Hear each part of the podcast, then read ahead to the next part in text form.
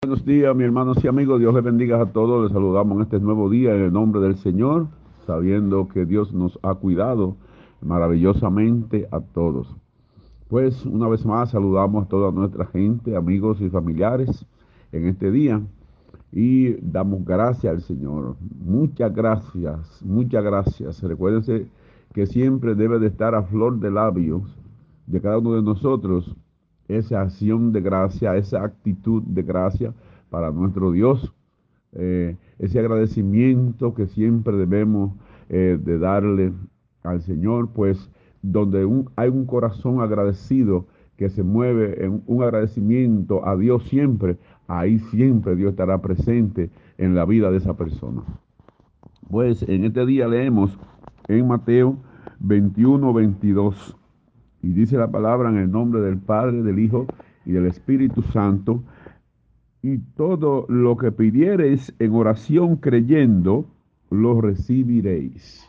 Mire qué tremendo ese versículo. El versículo eh, eh, es corto, pero dice tanto. Mire eso, todo, dice, y todo lo que pidiereis en oración creyendo, lo recibiréis. Es un versículo poderoso.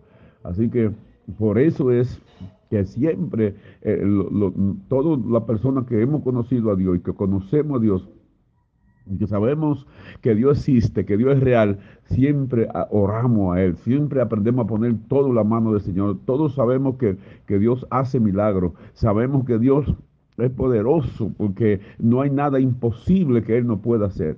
Y por eso aquí en este libro de Mateo podemos ver este versículo poderoso que, nos dice y nos enseña eh, eh, en esta mañana. Y todo lo que pidiereis en oración creyendo, lo recibiréis. Qué tremendo, qué tremendo, mis hermanos y amigos. Si es que Dios le bendiga, le dejo este versículo para que luego usted lo, lo, lo analice y lo viva. Y, y, vivo, y vivamos todos una vida de oración en la presencia del Señor. Así que Dios le bendiga y de guarde. Seguimos firmes en Jesucristo, nuestro Señor. Amén.